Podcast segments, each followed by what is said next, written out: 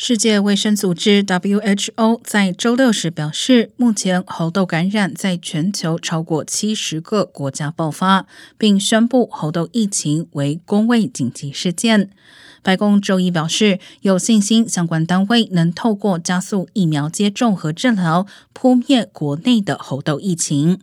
拜登政府内部也正在研究是否应该宣布进入公卫紧急状态。根据 CDC 统计，全美目前通报两千五百多起猴痘确诊，确诊者遍布四十四个州、华盛顿特区以及波多黎各。疫情较严重地区包括纽约州、加州、伊利诺州，而加州在上周五通报一名婴儿感染猴痘，传染途径目前不明。